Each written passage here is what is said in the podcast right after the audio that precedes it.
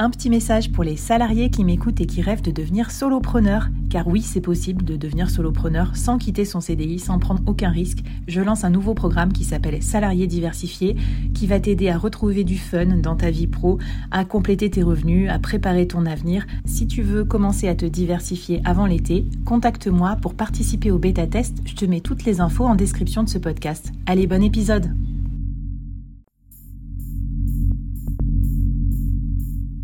Quoi ressemblerait ton business si tu pouvais être épaulé par les meilleurs experts?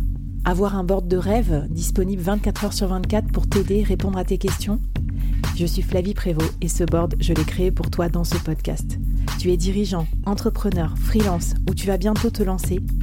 Ne reste pas tout seul dans ton coin. Inspire-toi des conseils des meilleurs chaque jour par ici, à mon micro.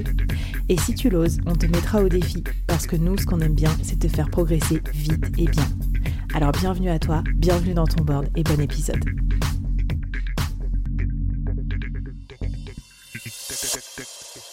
Alors Fatih, pour euh, celles et ceux qui ont un site internet, moi j'en fais partie, mais je t'avouerai que j'ai pas trop, j'ai pas trop optimisé. C'est toujours la question d'ailleurs en solopreneur. Est-ce que ça suffit d'être juste sur LinkedIn ou est-ce qu'il faut ou sur Malte ou autre, ou est-ce qu'il faut un site internet? Est-ce que tu peux me donner des exemples de à quoi ça peut servir le site internet dans le cadre de justement euh, capter euh, de la demande directe qui va être bien qualifiée, bien chaude et bien disposée à travailler avec nous? Ouais.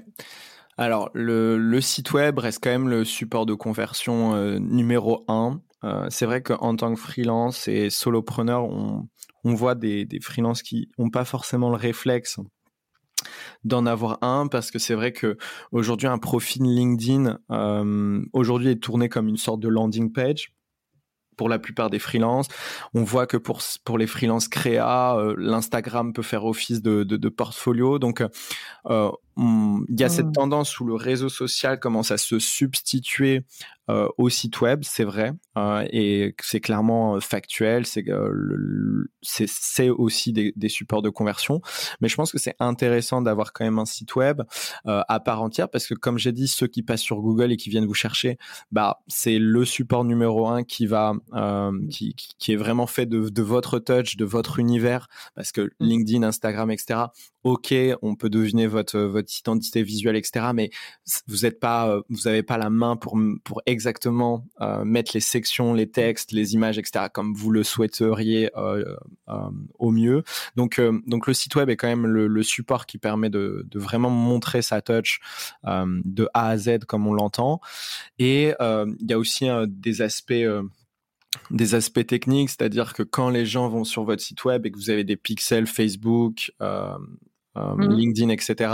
Quand vous voulez mettre un petit push euh, de paid et euh, parler de votre événement, etc., bah, vous pouvez recibler les personnes qui sont qui ont visité votre site web, qui sont les plus à même mmh. potentiellement d'être intéressées sur l'événement. Donc il y a des aspects, il y a autant un, un, côté sur la personnalisation et sur le fait d'exister sur Google qui est quand même très important, et des aspects techniques sur des, des questions de, de reciblage. Ça vous permet aussi de, de savoir d'où cette personne est venue quand elle complète le formulaire avec la petite question comment vous nous avez connu, etc. Je pense qu'au début, c'est peut-être pas un must, alors que souvent, c'est là qu'on s'en occupe, euh, qu'on passe des heures et des heures à faire un site internet alors que ça sert à rien. Mmh. Par contre, quand vous êtes déjà en c'est-à-dire vous faites déjà euh, bien votre chiffre d'affaires en solo et tout, là, ça peut être chouette pour commencer à construire vos produits additionnels euh, et justement aller plus loin dans la compréhension de qu'est-ce qui fait vraiment votre business et comment peut-être utiliser un peu de pub ou ce genre de trucs. Super intéressant. Moi, je me suis pas encore lancée là-dedans, euh, mais j'ai envie. Donc, euh, ça me plaît ce que tu dis euh, sur le site internet. Ouais, et puis aujourd'hui, il y a plein d'outils qui peuvent faire ça. par exemple, je vois Thibault Louis qui, pourrait clairement mettre l'argent pour avoir un site web, etc. Et il fait ça sur un Notion à l'arrache.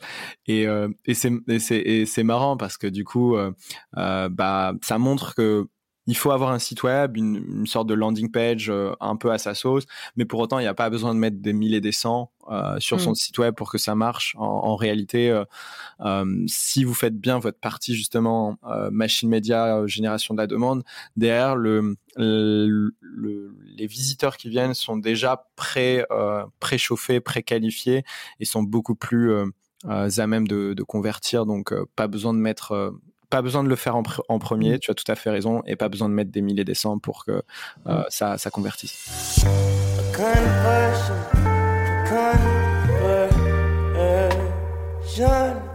I crossed over the desert. In your presence is where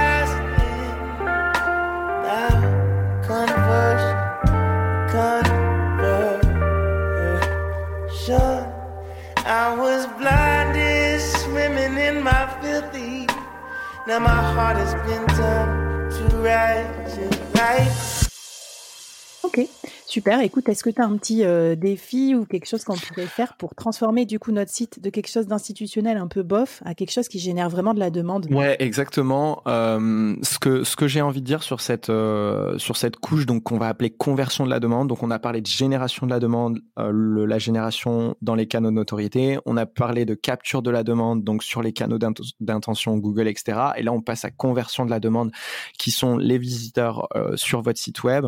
Et là en gros il faut leur faciliter euh, vraiment la vie. Et qu'est-ce que j'entends par là? C'est ne cachez pas vos prix, même si je sais qu'en tant que solopreneur, freelance, etc., ça peut être compliqué de donner un prix, etc. Euh, vous pouvez donner des fourchettes, vous pouvez, donner, vous mmh. pouvez donner des exemples, mais soyez vraiment transparent. N'attendez pas le rendez-vous comme toutes ces boîtes insupportables qui euh, cachent leur prix et il faut absolument parler un sales pour connaître connaître leur prix. Pourquoi? Parce que c'est comme les offres d'emploi où il n'y a pas les la thune qu'on peut gagner. Totalement, exactement. C'est exactement ça. Quand vous avez une offre d'emploi et qui pourrait vous intéresser, mais qui a pas le, le, salaire, bah vous êtes, hum, c'est dommage. C'est dommage parce que en réalité, euh, bah, si vous aviez toutes les euh, informations, bah vous êtes plus à même de prendre une décision euh, de savoir si c'est vraiment fait pour vous ou pas. Et bah c'est exactement la même chose avec un avec un, un prospect, avec un visiteur qualifié.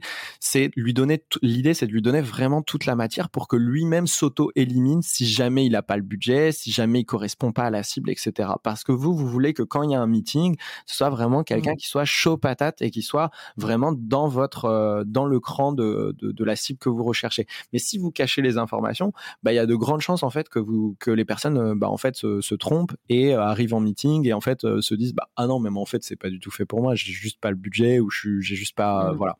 Donc, montrer ses prix, ça c'est one.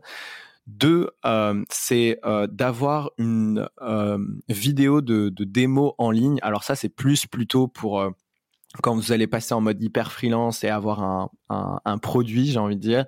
C'est vraiment mmh. avoir cette transparence de, de, montrer sur votre site web euh, ce que vous proposez dans les grandes lignes parce que l'objection souvent c'est euh, euh l'objection c'est oui mais moi en fait mon produit fait plein de choses euh, ça dépend à qui c'est destiné etc mmh. ok fine mais montrer dans les grandes lignes pour que au moins pareil toujours dans cette idée de donner le maximum de matière pour que la personne mmh. puisse se projeter se dire ok ok donc en fait en vidéo je vois que en fait c'est des petits groupes je vois que potentiellement ok c'est en live ou en présentiel, je, me mets dans la dans la peau de quelqu'un qui regarde une formation en ligne. Le fait de voir un petit peu comme ça pendant la vidéo mmh. euh, euh, toutes ces infos qui vous vous paraissent basiques parce que forcément euh, vous êtes H24 sur ce produit-là, bah en fait sont des éléments hyper essentiels pour le prospect pour lui se faire un avis sur ok ça correspond à ce que je recherche ou pas quoi. Je me rends compte de tout ce qu'il faut que j'améliore du coup pour l'accélérateur solopreneur parce que euh, moi je trouve ça trop bien mais forcément je l'ai créé du coup. Mais les gens ils peuvent pas savoir ce qu'il y a dedans et tout donc ça faut que je le fasse. Et en fait ce que tu dis aussi c'est intéressant. C'est c'est vraiment un changement d'état d'esprit quoi. C'est au lieu de dire j'essaye à tout prix de le voir en rendez-vous pour le convaincre, c'est je laisse le client faire le taf lui-même. Et j'essaie d'être suffisamment convaincant de façon asynchrone, vidéo, explication, photo et c'est lui qui fait le boulot, c'est lui qui va s'auto-trier. Euh, exactement. S'il n'est pas intéressé, il va partir. Donc on aura moins de demandes, mais elle sera beaucoup plus euh, qualifiée. exactement, c'est exactement ça. Le, gros mindset de, des, des euh, méthodes actuelles, c'est je capture, puis je nurture je capture, je nurture et derrière j'essaye de closer. Alors que le mindset de la Dimension, c'est je nurture, puis je capture puis ça mmh. close. C'est, on a inversé ce, ce, ce cette ce capture. C'est le pêcheur à la ligne versus pêcheur à la dynamite. Donc le, le, c'est vraiment ça. Tu as tout à fait raison. C'est vraiment le mindset dans tout ça, c'est donner le maximum de matière et contextualiser euh, au, à, son, à son avancement dans le parcours. Quand je suis sur les canaux de notoriété, je pars du principe où il me recherche pas et donc je m'adapte à ce contexte-là et je fais un contenu qui s'adapte aux canaux dans lesquels je les pousse. Et quand il est sur mon site web, là, je peux beaucoup plus être sur, on va dire, ce, cette auto-promo, ce mindset où je réponds à une problématique, voici ma solution et voici pourquoi elle est crédible. Et là, euh, je donne toute la matière euh, dans ce contexte-là et la personne s'auto-qualifie à dire ok, moi je veux bosser avec Fatih ou avec Flavie euh, derrière ou pas. Eh bien, auto-qualifiez-vous, euh, venez, euh, soyez des auditeurs euh, réguliers du board ou allez regarder le contenu aussi de Fatih pour aller plus loin. Super intéressant. Et c'est d'ailleurs par ça qu'on va finir. Fatih, tu vas nous décortiquer un peu toute ta machine média en tant que solopreneur bah, pour nous montrer que c'est possible. Et surtout, comment tu as fait avec ton état d'esprit de d'aimant à client pour construire tout ton contenu, notamment sur LinkedIn, et attirer exactement les bons clients pour ton business? C'est parti!